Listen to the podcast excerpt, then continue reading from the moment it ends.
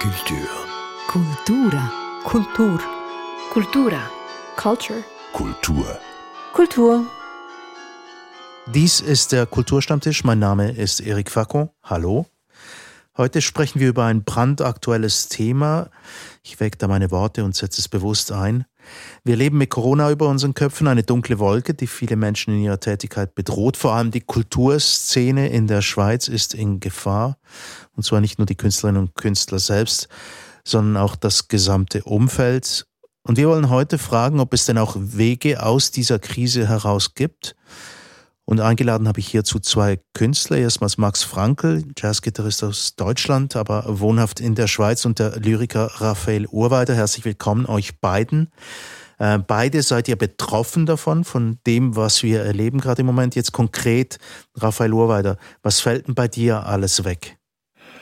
Ja, ich bin ja nicht nur Lyriker, weil als Lyriker äh, kann man wahrscheinlich kein Leben gestalten in der Schweiz. Ich bin vor allem auch Theaterautor und äh, ja, es bei mir fallen jetzt so pro Woche irgendwie zwei bis drei Aufführungen einfach weg und zwar immer sehr spontan und kurzfristig abgesagt. Also das heißt, die Truppe bereitet sich vor, äh, bucht alles, äh, macht sich äh, Gedanken, wer mitreist und wie man Schutzkonzepte umsetzt und dann wird es trotzdem immer oder bis jetzt alles abgesagt worden, ja. Also in den letzten drei, vier Wochen. Das heißt aber auch, es gibt tatsächlich auch Einkommensausfälle und zwar deutlich. Ja, also zum Teil wird natürlich was zurückbezahlt oder die Pro Helvetia bezahlt einem dann fürs Nicht-Kunstmachen sozusagen. Aber ist auch ein bisschen, äh, ja, ist dann auch nicht, ist ja nicht nur das Finanzielle, das dann wegfällt, nicht? Mhm. Auf das werden wir noch zurückkommen, was da alles wegfällt. Ich glaube, ich weiß, in welche Richtung es gehen wird, aber zuerst mal die Frage an Max Frankl. Äh, ja, wie äußert sich denn die Krise bei dir? Hm. Ja, das ist eine sehr gute Frage. Also ich, ich kann Raphael dazu stimmen. Ähm, natürlich fallen Engagements weg, Konzerte fallen weg. Ich habe äh, mit zwei verschiedenen Projekten 2019 und auch Anfang dieses Jahres noch äh, neue Aufnahmen gemacht. Und was natürlich wegfällt, ist die Perspektive. Also sprich, normalerweise, wenn man jetzt ähm, in der Musik tätig ist, dann haben wir immer so einen Planungshorizont von vielleicht einem oder eineinhalb Jahren. Und das ist ja immer so, äh, man, man arbeitet an verschiedenen Sachen und irgendwann kommt es dann alles zusammen und dann macht man zum Beispiel eine Tour oder man weiß, man kann öfter mal auftreten mit einem bestimmten Programm. Und das fällt jetzt natürlich total weg. Also die Perspektive zum Beispiel bei meinem Duo, ähm, ich habe ein Duo, das heißt The Dowland Drillbook, wo wir Stücke von John Dowland spielen mit einer klassischen Sängerin aus Berlin, Hannah Herfurtner. Und ähm, da ist eigentlich alles wunderbar. Wir haben eine Aufnahme gemacht mit dem Rundfunk und die, die ist gemischt und ist alles wunderbar. Aber wir können halt jetzt damit keine Konzerte spielen, beziehungsweise wir können auch nicht drüber sprechen, wann wir Konzerte spielen, weil die Orte natürlich nicht genau wissen, wie es nächstes Jahr aussieht. Und deswegen sind wir in so einer bisschen absurden Situation, wo wir eigentlich unsere Kunst haben, aber damit nicht nach draußen gehen können. Jetzt im konventionellen Rahmen. Und ansonsten muss ich aber sagen, dass, weil ich schon seit einigen Jahren sehr breit aufgestellt bin, auch digital aufgestellt bin, dass in diesem Bereich, also im ganzen Digitalen, natürlich ein Arbeitsüberschuss herrscht und, und eigentlich sich dahingehend nichts verändert hat, außer zum Positiven. Aber da kommen wir vielleicht später noch dazu. Mhm. Aber das, das eigentliche Metier, das heißt irgendwie äh, öffentlich auftreten mit dem, was man macht, das verpufft ein bisschen im leeren Raum. Raphael Urweider. Ja, ich denke halt, dass also Kunst ist ja nicht äh, ist ja nicht nur äh, senden, Kunst ist ja senden und empfangen. Und ich denke, dass einfach auch die ja, also nebst dem Publikum und den direkten äh, Rückmeldungen und den direkten äh, Gefühlen, die das entwickelt, wenn man live irgendwo was macht, fällt natürlich auch ein bisschen die, die Community weg. Also, dass man zusammensitzt und sich überlegt, was, was könnte man sonst noch machen, äh, neue, neue Themen suchen, neue Ideen entwickeln.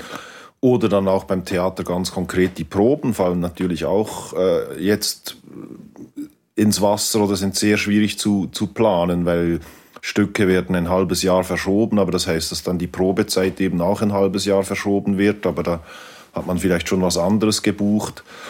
Aber jetzt Proben gerade wie jetzt Max auch gesagt hat, eben auch mit internationalen Kontakten. Also wir hätten jetzt auch ein Stück mit einer Schauspielerin aus Berlin und die wäre jetzt im November, hätte die in der Schweiz gespielt, aber das spielt sie jetzt nicht. Also kommt sie nicht einfach so in die Schweiz und, und ob sie überhaupt in die Schweiz kommen darf und ob wir, wie es mit den Quarantäneregeln ist. Also Theater kann man ja nicht mit Maske proben zum Beispiel, macht keinen mhm. Sinn. All diese Sachen, ne? also das, das ist äh, halt schon auch etwas, das, das sich ändert und das äh, die Kunst direkt beeinflusst. Also eben dieser, dieser persönliche Austausch, der, der wegbricht. Aber können wir, also wenn ich mir das anhöre, dann stelle ich mir jetzt die Situation vor, wie Sie zu Hause sitzen. Ähm, Sie möchten immer noch senden, natürlich, ähm, an ein Publikum, das da draußen ist. Und jetzt verpufft das wie irgendwie. Aber stellen Sie sich da nie die Frage, für wen mache ich das eigentlich, Max Frankl? Stellt man sich diese Frage vielleicht mehr, vermehrt? Ich stelle mir die Frage, seit, seit ich Musiker bin, ähm, für wen ich das eigentlich mache. Und ähm, das, das, was jetzt richtig gesagt wurde, ist, dass jetzt dieser eine Bereich, also das Live-Spielen, diese ganze Interaktion, also auch mit Leuten zum Beispiel sprechen. Ich rede zum Beispiel wahnsinnig gern mit meinem Publikum, auch nach dem Konzert. Das macht mir Spaß dass dieser ganze soziale Aspekt natürlich wegfällt. Und jetzt äh, gibt's natürlich, ähm, die, die, Leute sind ja nicht weg, die Leute sind ja immer noch da. Jetzt ist natürlich die Frage, okay, wie kann man denn die Leute sonst erreichen und wie kann man sonst die, dieses Erlebnis sozusagen ein bisschen replizieren, im digitalen zum Beispiel. Und natürlich gibt's da gute Möglichkeiten. Aber da wir ja soziale Wesen sind, die vor allem in dieser Close Distance super funktionieren, also wenn wir wirklich mit Leuten reden, eins zu eins zum Beispiel, ähm, ist es natürlich schwierig, das dann zu, zu replizieren in einem anderen Umfang. Aber ich glaube, was, was entscheidend ist, ist, ähm, die Leute sind nicht weg. Die Leute haben nur wahrscheinlich Angst, äh, in geschlossene Räume zu gehen, da länger drin zu bleiben und so weiter. Das muss man ernst nehmen, aber die Leute sind immer noch da. Und ich glaube auch, dass die Leute äh, ein Bedürfnis nach Kultur haben, weil Kultur etwas ist, was äh, uns natürlich in so einer Situation auch irgendwie schützt und uns unterstützt. Und deshalb glaube ich, ähm, der Gedanke muss sein, die Leute sind immer noch da. Sie sind nur gerade nicht in diesem Konzertraum unter der, unter der Erde. Also nur so zur Frage, für wen macht man das? Also ich meine, bei Lyrik fragt man sich das sowieso. also ich glaube, Lyrik macht man in erster Linie für sich selbst.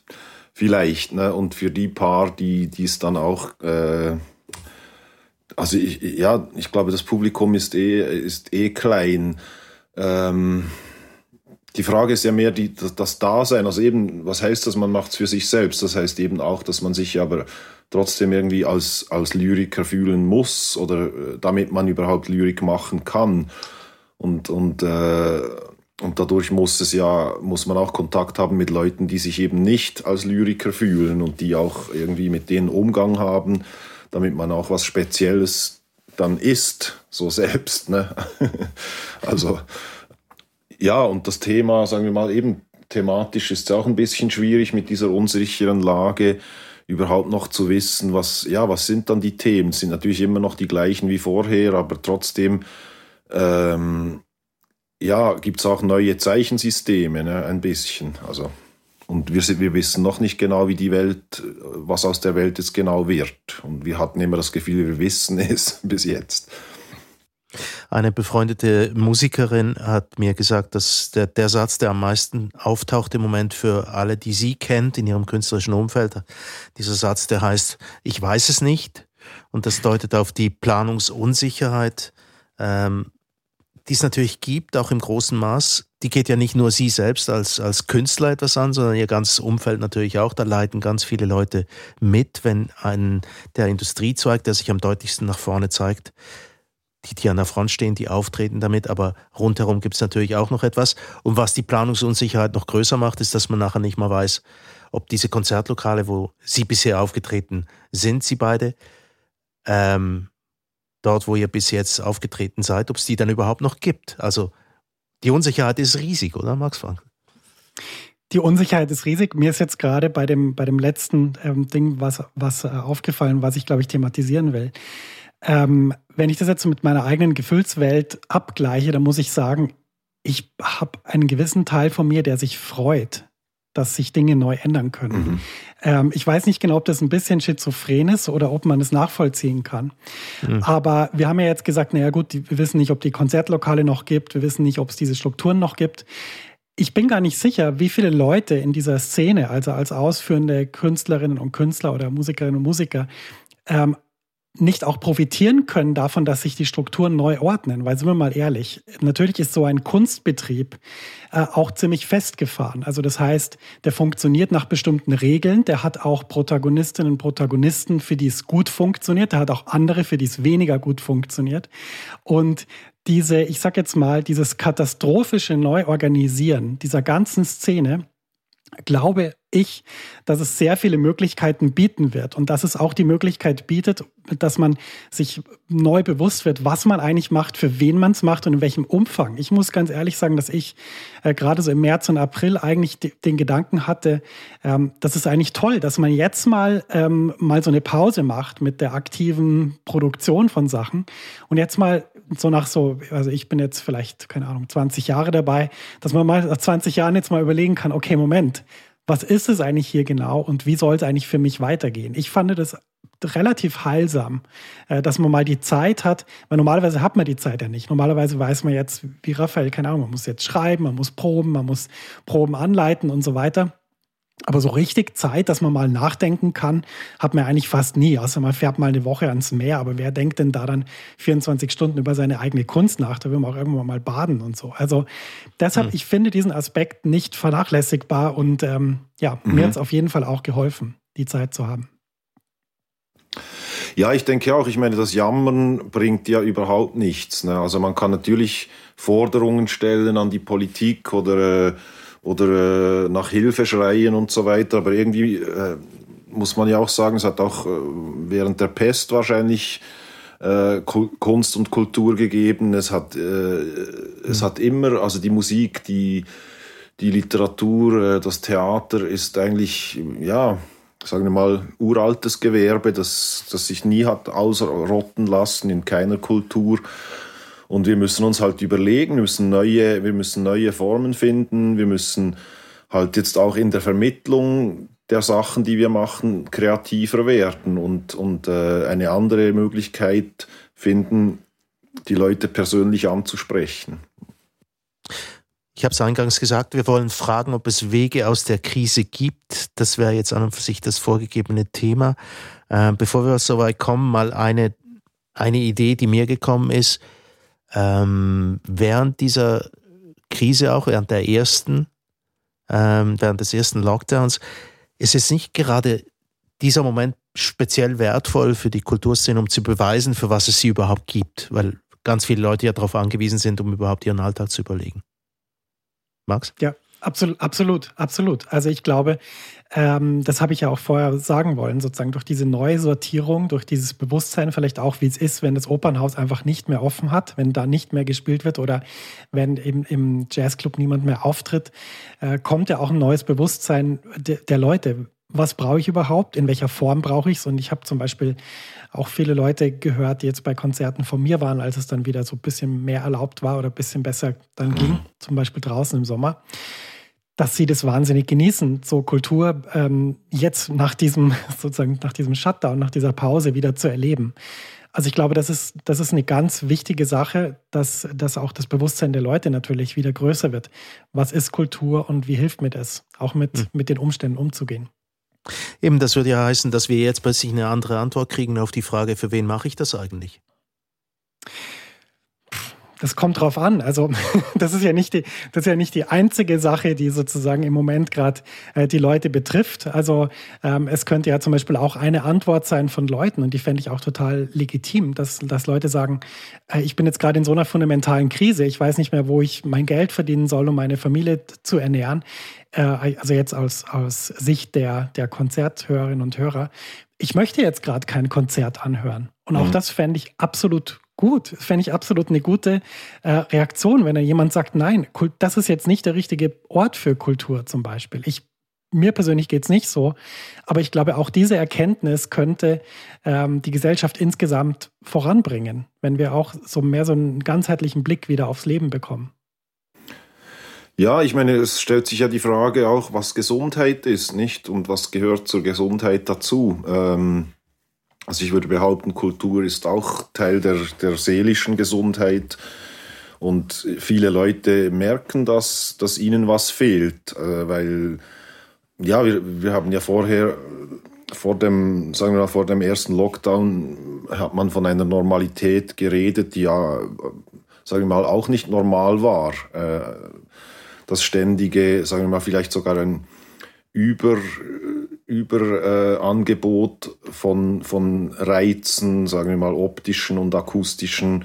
Äh, die Leute sind zwar näher beieinander gesessen, aber haben trotzdem nicht miteinander geredet und jeder hat in sein eigenes Gerät hineingestarrt und so. Und ich glaube, dass, dass eben der Wert von gewissen Dingen vielleicht den Menschen jetzt bewusst wird. Ja, also wie du anfangs gesagt hast, Erik. Trotzdem, es braucht ein Umdenken der gesamten Szene und mich würde jetzt wundern nehmen, ähm, ja, in, in welche Richtung soll denn das Denken gehen und wo soll das genau stattfinden? Also fangen wir mal bei dem an, Umdenken. Ja, was, was, was muss denn wirklich neu gedacht werden? Ich glaube, dass die, der Begriff der Masse zum Beispiel muss man, muss man überprüfen. Also das, was ist eine Menschenmasse? Braucht es eine Menschenmasse, um, um in Ekstase zu geraten? Also müssen die Leute eng nebeneinander sein und, und laut schreien, damit irgendwie das Gefühl hochkommt, das ist jetzt ein geiles Konzert oder so. Äh, ich glaube, es gibt wahrscheinlich auf eine Art eine Hybridisierung auch des, des digitalen und des analogen Raumes. Also dass man sagt, ja, wir, wir können zwar zum Beispiel ein Konzert spielen, aber die Leute tragen Kopfhörer und sind weit auseinander, aber haben dafür vielleicht das bessere Sounderlebnis, als sie jemals hatten an einem Konzert. Also ich denke, solche solche Dinge, dass man eben mit, mit Livestreams arbeitet, die aber zum Teil dann nicht nur im virtuellen stattfinden, sondern eben auch im, im, im alltäglichen Raum und dass man eben auch, sagen wir mal, in der Stadt oder oder auf dem Land neue Orte entdeckt, an denen Kultur möglich wird. Also dass man, ich weiß doch nicht, eine Gruppe Menschen geht in denselben Wald und hört sich gleichzeitig dieselbe Geschichte an oder irgendwie so, dass man, äh, dass man die äh, mehr halt also das verpönte Wort Erlebniskultur irgendwie andenkt, nicht? Dass, dass es äh, ja, dass das Erlebnis des Rausgehens an sich ja schon eine Qualität ist heute, ne? dass man irgendwo hingehen kann ohne Maske oder so, dass man das zelebriert. Und dazu gibt es noch Kultur. Also Erlebniskultur quasi neu definieren in diesem Sinn. Denke ich schon, ja. Max? Ja, also ich glaube, dass ähm, sozusagen der Raum, äh, wo man jetzt sagt, ähm, es sind 100 Leute auf einem kleinen Raum und die schwitzen und feiern und schreien. Ich glaube, das ist, ich meine, das könnte man jetzt analysieren. Da müssen wir jetzt wahrscheinlich äh, einen Mediziner fragen und, und Soziologin und so weiter, was da die Mechanismen sind, die Menschen dazu bringen, das toll zu finden. Ähm, ich glaube, grundsätzlich ähm, kann man das genau wie Raphael gesagt hat, kann man neue Formate finden, die entweder sich an die Situation anpassen oder man kann vielleicht auch das Erlebnis umdefinieren. Also ich muss zum Beispiel sagen, ähm, dass, dass mir diese Räume, äh, jetzt gerade beim Sport zum Beispiel, wo einfach, keine Ahnung, 60.000 Menschen durch die Gegend schreien. Also in mir hat es nie Ekstase ausgelöst, sondern immer so eine, wenn ich da drin war, so ein Gefühl von, ähm, so ein ungutes Gefühl von Masse. Mhm. Und ähm, deshalb, ich glaube, wir können mal drüber sprechen, was es für Formate gibt, wo man vielleicht auch sagt, naja, es ist auch ein Erfolg, wenn, wenn wir einen, einen Konzertraum haben mit 30 Personen und nicht mit 200 und es könnte, es könnte eine andere Form von Exklusivität sein, da dann dabei zu sein. Und ich kann nur aus meinem eigenen Erlebnis auch sagen, diese, diese Diskussion analog und digital, so dieser vermeintliche Gegensatz, den kann ich leider nicht ernst nehmen, ähm, weil es gibt nämlich, ähm, es gibt digitale Formate, die wahnsinnig immersiv sind, wo man das Gefühl hat, man ist total dabei und es gibt analoge Formate, wo man das Gefühl hat, Mensch, ich bin hier gerade vollkommen auf der falschen Veranstaltung. Also ich glaube, mhm. es gibt nicht so die, die, dieses, dieses Schwarz-Weiß-Denken, alles was analog ist, ist, äh, ist so, dass die Leute voll drin sind und alles Digitale ist so ein bisschen flach und hässlich und nur 0 und 1. Sondern ich glaube, es kommt darauf an, wie man das macht. Und ich habe in, in den letzten Monaten äh, zum Beispiel die Livestreams aus dem Village Vanguard angeschaut und habe da einen meiner Lieblingsgitarristen Ben Monday gesehen, der in, mit, mit super aufgenommen aus verschiedensten Winkeln mit endlich mal super Sound. Man hat einfach seinen Amp abgenommen mit mehr als einem Mikrofon und er, er klingt so wie auf seinen Alben. Und ähm, das, das war ganz fantastisch, zu Hause dieses Konzert zu genießen, alleine. Ich habe das wahnsinnig genossen, dass nicht jemand neben mir sitzt, der irgendwie kommentiert, ah, schau mal, das ist ja eine geile Stelle gewesen. Oder dass nicht im letzten Stück, wie im Village Vanguard übrigens immer, dass da immer einkassiert wird. Das heißt, man kann eigentlich das letzte Stück gar nicht mehr anhören, weil ständig irgendjemand mit irgendwelchen äh, Geldscheinen rumwedelt oder einem die Kreditkarte auf, auf den äh, Bauch schmeißt. Ähm, und das fand ich zum Beispiel ein total gutes Format und ich habe auch kein Problem damit gehabt, das alleine äh, zu genießen, sozusagen. Also das verstehe ich, das geht so in die Richtung, also für dich als Jazzgitarristen geht das so ein bisschen in die Richtung Studium ähm, der, der Gitarre, aber ganz viele Leute möchten doch gerade, weil das ein Gemeinschaftserlebnis ist, doch auch tatsächlich unter Leuten sein, wenn sie etwas in Anführungszeichen genießen. Wir wollen jetzt das auch nicht definieren müssen, aber trotzdem, ganz viele Leute haben doch das Bedürfnis tatsächlich, was weiß ich, in einem Hardrock-Konzert unter ganz vielen Leuten zu sein, an der Lesung von Raphael Urweider nicht, nicht äh, unter drei Nasen zu sein, äh, in einem zu großen Saal. Also diese Art von Aspekt von Mitmenschlichkeit, die muss man ja auch in Betracht ziehen, oder nicht? Ja, ich glaube halt, also ich denke halt, dass es auch eine Art, dass wir uns als Konsumenten auch verändern müssen. Also ich denke, dass wir aktiver konsumieren müssen, wenn wir alleine sind, weil das Problem ist ja eigentlich, wenn du in einen Saal hineingehst, um etwas anzuschauen oder anzuhören, verbietest du dir ja automatisch zum Beispiel noch was anderes zu tun gleichzeitig. Also man redet vielleicht mit dem Nachbarn oder, oder so, aber man, man schaut nicht noch was auf YouTube an während einem Konzert oder so. Und ich glaube, das ist das Problem am an unserem, sagen wir mal, verwöhnten Kulturgenuss zu Hause, dass wir irgendwie gleichzeitig drei, vier Sachen machen können. Und mhm. das ist manchmal. Second Screening, so die. Ja, ja genau. Also, oder, und ich, ich habe ja nichts dagegen, zum Beispiel ein, ein tolles Konzert während dem Kochen mir anzuhören oder so. Aber, aber wenn ich dann das Gefühl habe, ah, jetzt muss ich noch ein E-Mail beantworten, jetzt muss ich noch das und jenes und so und mich dann gar nicht auf das, das Kulturereignis konzentriere, dann bin ich ja auch selber schuld.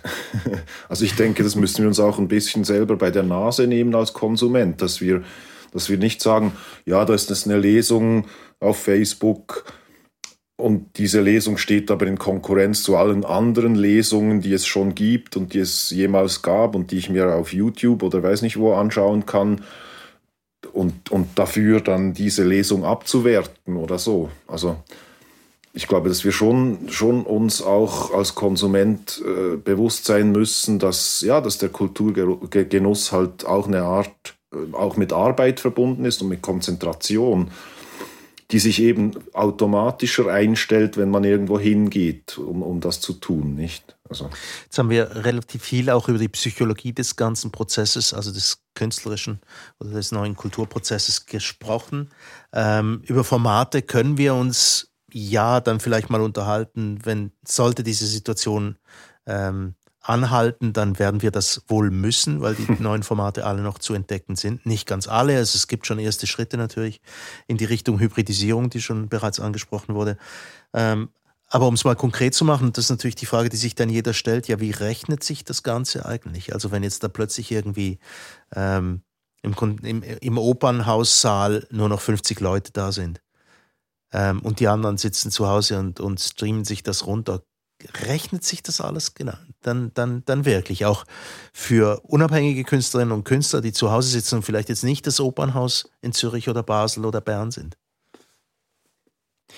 Ja, das ist eine sehr gute Frage. Also das im Einzelnen jetzt auszurechnen, ist natürlich auch, übersteigt jetzt auch meine Kompetenz, aber ich kann vielleicht verschiedene Sachen sagen aus meiner eigenen Laufbahn, die, die ich wichtig finde. Also grundsätzlich ähm, damit anzufangen, ob sich was rechnet, ist sowieso immer eine Sackgasse, weil ähm, wir dann immer von einem, von einem gewissen, wie soll ich sagen, von einem gewissen Winkel die Sache anschauen, wie sie eigentlich nicht. Der Merkantile, ganz genau, der, der, den die Politik manchmal einnimmt, oder? In diesen Fragen. Absolut, ja, das, das schon. Aber ich glaube, das Problem ist, wir müssen uns erstmal überlegen, für wen ist das, was wir machen. Und dann ist es so, dass, dass wenn wir zum Beispiel ein neues Format haben, ähm, oh, egal ob es jetzt digital ist oder analog, analog mit weniger Leuten, dann ist halt die Frage, wer ist, wer ist davon wirklich so begeistert, dass der oder die äh, auf jeden Fall zu dieser Veranstaltung kommt, egal was sonst noch passiert. Und ich glaube, wenn wir, wenn wir jetzt sagen, äh, wir können solche Personen identifizieren, würden wir sagen, diese Person ist wirklich wahnsinniger Fan von XY. Also wenn jetzt irgendeine eine tolle äh, Künstlerin, tolle ähm, Geigerin irgendwo auftritt und dann, dann gibt es Hardcore-Fans und die fahren dahin und schauen sich das an, auch wenn das 200 Kilometer ist und 180, 250 Franken kostet. Mhm. Und ich glaube, ein Ansatz wäre, dass wir als Künstlerinnen und Künstler uns überlegen, ähm, wo sind diese Leute, die von unserer Arbeit so Fan sind, dass sie zu unseren äh, Veranstaltungen kommen oder dass sie auch digital oder online teilnehmen. Äh, diese Theorie ist nicht von mir, sondern von Kevin Kelly. Das ist eine Theorie, die sagt, wenn man ein, 1000 echte Fans hat, dann äh, hat man absolut eine Karriere als unabhängige Künstlerin, als unabhängiger Künstler. Und die Rechnung geht so, ein echter Fan wird im Jahr mit Sicherheit 100 Franken, 100 Dollar, 100 Euro ausgeben für uns. Und wenn wir 100 mal, nee, 1000 mal 100 haben, haben wir genug Geld, um ein ganzes Jahr unsere Kunst zu machen. Und mhm. ähm, wenn wir sozusagen, Raphael hat es vorher angesprochen mit der Masse, das ist sozusagen nicht das Massenkonzept, also es müssen alle gut finden, sondern es muss eine gewisse Menge an Leuten gut finden, eine kleine Menge an Leuten gut finden. Und wenn wir direkten Zugang haben zu diesen Leuten, also wenn da keine Mittelsmänner und Mittelsfrauen dazwischen sind, kein Verlag, keine Distribution, kein Label und so weiter, sondern das quasi von uns zu denen geht, dann haben wir eine sehr gute Chance, dass es auch finanziell funktioniert. Und ich persönlich äh, kenne jetzt niemanden, der Kunst oder Kultur oder Literatur macht, der nicht das Potenzial hat, für tausend Leute so wichtig zu sein, wie ich das jetzt gerade beschrieben habe. Und das könnte ein möglicher Weg sein. Und alles andere, finanzielle, also mit, mit Stiftungen, wir sind in der Schweiz im Gegensatz zu meiner Heimat Deutschland gesegnet mit sehr viel privaten Stiftungen, mit öffentlicher Kulturförderung und so weiter. Auch diese Sachen äh, sind natürlich sehr lohnende ähm, Möglichkeiten, die eigene Arbeit auch zu finanzieren. Und diese Möglichkeiten gibt es ja. Das ist, das ist wirklich fantastisch, ähm, dass es in der Schweiz eben nicht ist wie in anderen Ländern, wo man ja, darauf angewiesen ist, entweder zahlt jemand Eintritt oder man, man hat halt einfach keine Einnahmen. Mhm. Das ist auf jeden Fall auch ein Weg, den ich mir vorstellen kann. Raphael Ovada? Ja, ich, ich denke auch. Ich, ich äh, finde es eine interessante Theorie mit diesen 1000 Fans. Es ist halt für, äh, nicht für alle Leute gleich einfach, dann diese Fans auch zu bewirtschaften, nicht? Also es ist dann auch eine, ist fast wie ein, wie ein eigener Job, äh, wenn man dann 1000 Leute, also gehen wir jetzt mal davon aus, ich muss diese 1000 Leute dazu bringen, jedes Jahr für mich 100 Franken auszugeben ja, einige können das, andere sind, sind verschrobene Menschen, die, die zwar gute Kunst machen, aber, aber nicht sehr gesellschaftsfähig sind oder so. Äh, und die brauchen dann halt vielleicht irgendwie äh, eben schon ein, ein Apparat für die Distribution und für die Promotion und so weiter. Ähm, ähm, ja, ähm, ich denke halt auch, dass es wichtig ist, ähm, sich zu überlegen, was man in der Gesellschaft, die, wie wir sie jetzt haben, was, was man will, eben, was, was, äh, was ist die Stellung der Kunst und, und das halt auch mhm. behaupten. Ne? Also, dass man, dass man einfach sagt, ja, pff, ohne uns geht's nicht und das ist einfach so. Ihr, ihr seid euch gewohnt, dass wir das, dass wir das äh, nahe am Prekariat durchziehen, was wir machen. Und deshalb trifft es uns auch vielleicht gar nicht so hart, weil ich bin kein Coiffeursalon, der ja 50.000 Umsatz gemacht hat in, in einem Monat und jetzt plötzlich nichts mehr. Also ich habe schon, schon vor der Krise eine Krise gehabt, finanziell. Also von dem her geht's, ja, ist, ist, ist das, ein, ist das immer ein Nullsummenspiel gewesen. Also von dem her bin ich auch ein bisschen weniger panisch als vielleicht andere äh, Kleinstunternehmer. Ja. Trotzdem das Stichwort noch ganz zum Schluss, weil wir kommen langsam auf, aufs Ende zu. Ähm, es taucht doch immer wieder auf, für wen machen wir das? Und wir also als, als Künstlerin, Künstler. Ähm, und sehr häufig ist auch die Rede von der gesellschaftlichen Rolle, die die Kultur hat. Ähm, wie, wie schafft man es, das der Politik klar zu machen? Also die, die Politik ist ja auch, sitzt ja auch auf, auf Geld. Und die sollte sich ja eigentlich auch bewusst sein, über eine gesellschaftliche Rolle auch für die Psychologie des Volkes, also für das psychische Befinden der Bevölkerung, nicht nur der Künstlerinnen und Künstler, sondern aller anderen, die Kultur konsumieren.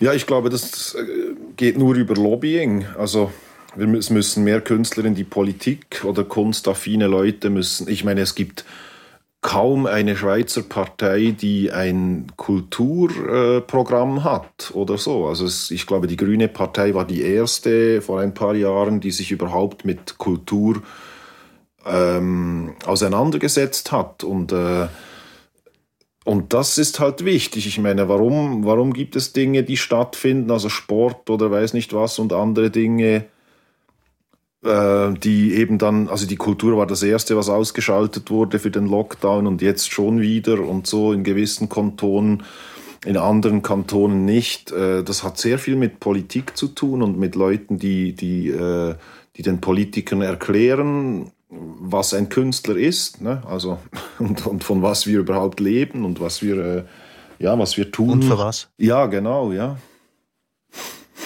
Ja, also grundsätzlich, ich würde das von der Politik erwarten, dass sie das wissen, weil sie ganzheitlich gebildet sind. Und jeder Mensch, der sich ein bisschen mit Gesundheit, ja, wie auch vorher schon drüber geredet, ähm, beschäftigt, der weiß ja natürlich, dass Gesundheit nicht nur heißt die Abwesenheit von Krankheit, sondern Gesundheit heißt einfach auch, ähm, dass man, dass man sich wahrgenommen fühlt, dass man in sozialer Interaktion ist. Und ich meine, welch, was für ein besseres Mittel dafür gäbe es als Kultur? Das ist ja eigentlich soziale Interaktion über Themen in Reinkultur. Wenn das jetzt im Moment noch nicht so ist, dass es so bewusst gehört wird in der Politik, dann glaube ich, liegt es einfach auch daran, dass unterschiedliche Parteien unterschiedliche Interessen haben. Es gibt Parteien, die ähm, für die ist vielleicht die Wirtschaft ein bisschen wichtiger als äh, andere Aspekte. Für andere Parteien ist vielleicht die, die Gesundheit wichtiger und so weiter. Könnte man jetzt endlos fortführen. Ich glaube, was man machen kann als Lösungsvorschlag, ist einfach, ähm, dass die Musikerinnen und Musiker oder die grundsätzlich die Kulturschaffenden einfach sich zusammenschließen, wie Raphael das auch gesagt hat, und äh, formulieren, um was es geht. Ich glaube, letztendlich ist es ein Kommunikationsproblem und kein Verständnisproblem. Ich glaube nicht, dass jemand, der das in die Spitze der Politik schafft, sich nicht damit beschäftigen könnte, intellektuell, was Gesundheit ist und warum Kultur ein wichtiger Teil ist. Ähm, und auch Wirtschaft, auch so, nicht? Also das und ist, auch Wirtschaft, ja. Also eben ja. Kultur ist ja alles das, was die Parteien sich dafür interessieren. Und das muss man ihnen ja. klar machen, ja. Ja, richtig. Also genau. Kultur als Wirtschaftszweig in anderen Worten und mhm. dass das mal wieder auf den Tisch kommt kommt, dass das tatsächlich auch so ist. Und nicht auch noch dazu, wenn man so will, auch eine Art äh, psychologisches Gleitmittel für die ganze Gesellschaft. Ja.